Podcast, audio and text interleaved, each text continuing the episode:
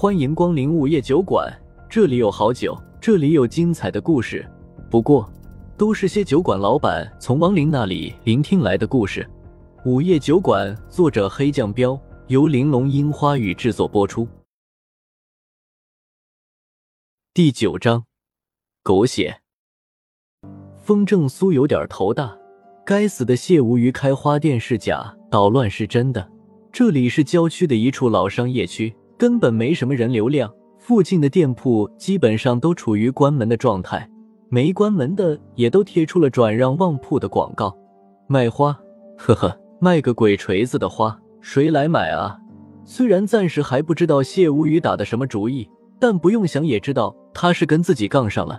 风正苏恨不得冲过去把烦人的谢无鱼一巴掌拍到墙上去，扣不下来的那种。可他知道没用，因为那个家伙。根本就打不死。如果说风正苏对老婆是怕，那对谢无鱼则是无奈。这时，小女孩从冰箱里冒了出来，有些紧张的问：“叔叔，那个可怕的人走了吗？”“你睡醒了，放心，他走了。”风正苏早就知道他醒了，连忙安慰他。小女孩脸上还带着恐惧，怯怯地说：“他刚进来的时候我就吓醒了，叔叔。”他是什么人啊？好可怕！风正苏摆摆手道：“你不用管他，有叔叔在，他欺负不了你。”小女孩沉默了一下，然后抬起头，看着风正苏，认真的说：“叔叔，我是不是给你带来麻烦了？要是叔叔不方便，你就把我交给他吧。”风正苏摸摸他的头：“傻丫头，说什么呢？跟着叔叔，谁也带不走你。你是不是又饿了？”刚才的海鲜还没吃完，你要不要再吃点儿？小女孩摇摇头，忽然说：“不吃了，那些海鲜跟爸爸带我去吃的一个味儿，我以后再也不吃了。”风正苏有些疑惑的问：“哦，那是为什么呢？刚才你不吃的还很香吗？”小女孩神色复杂的说：“我不想再想爸爸了。”你不喜欢爸爸？风正苏更加疑惑了。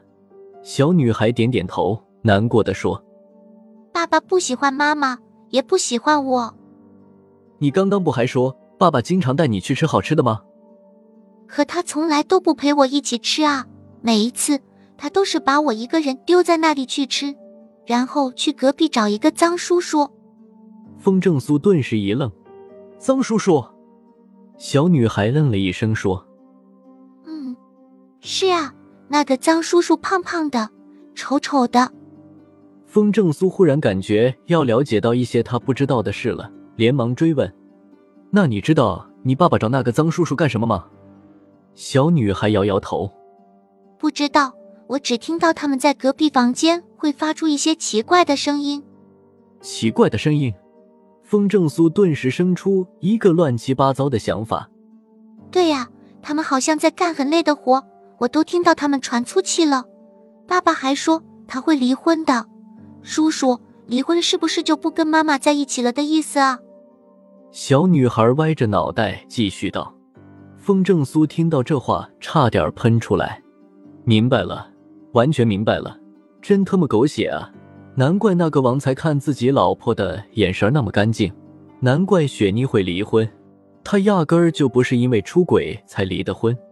一个英俊的富家子弟，一个除了还算漂亮但没什么才华的女人，一个有才又有才却从来没有过花边新闻的男人，一个交过很多男朋友的女人，怎么看都不是很配。但俩人相处不久就结了婚，可上当的并不是男方，女方才是上当受骗的人。雪妮应该是发现了王才的真面目，估计是恶心到了，才带着孩子离的婚。小女孩是最无辜的，风正苏暗暗叹了一口气，同情的看着小女孩说：“大人的事你就别管了，以后你就跟着叔叔，想吃什么想玩什么都告诉叔叔，好不好？”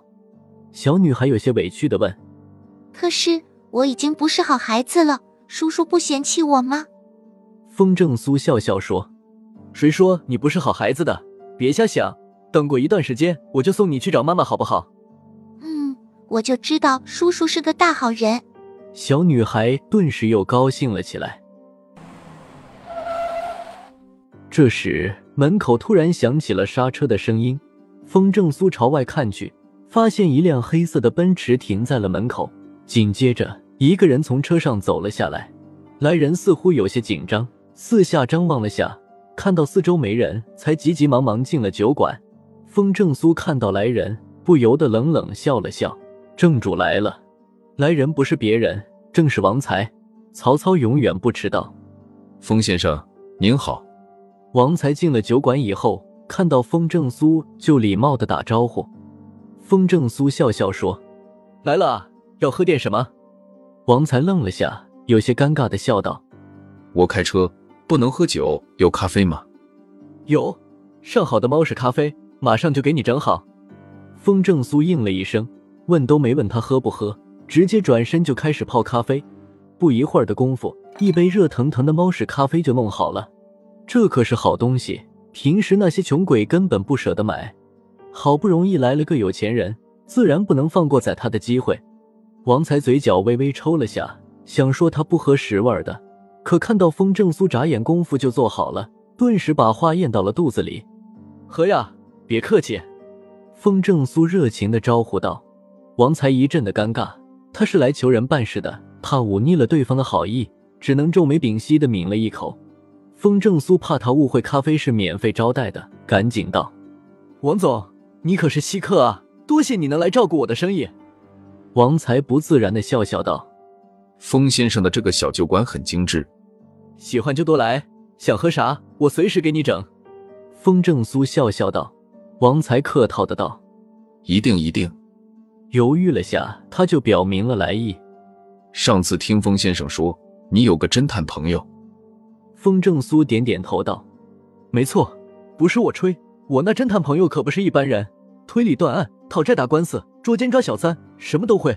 怎么，王总想要给前妻报仇，找凶手了吗？”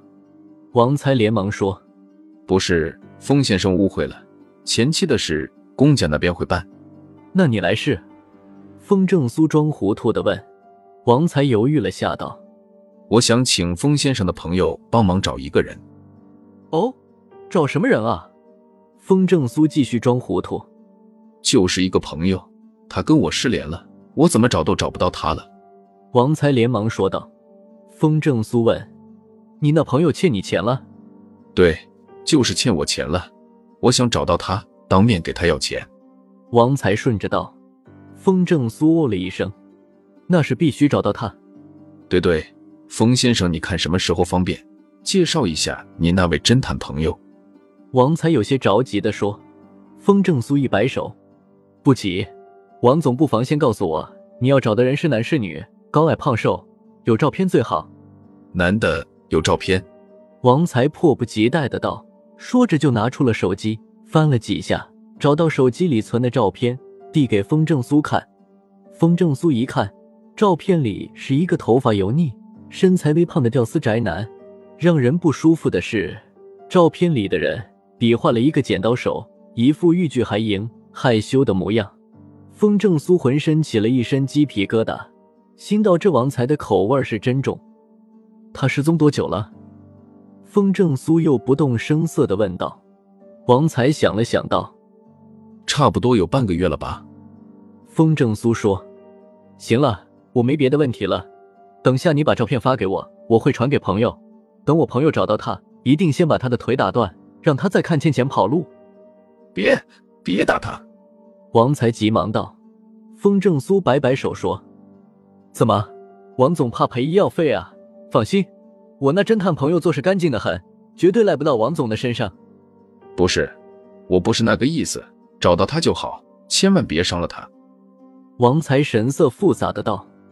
风正苏呵呵一笑：“王总这么担心他受伤，该不会他是你的情人吧？”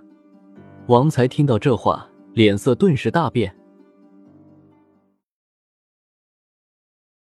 又到了酒馆打烊时间，下期的故事更精彩，欢迎再次光临本酒馆听故事。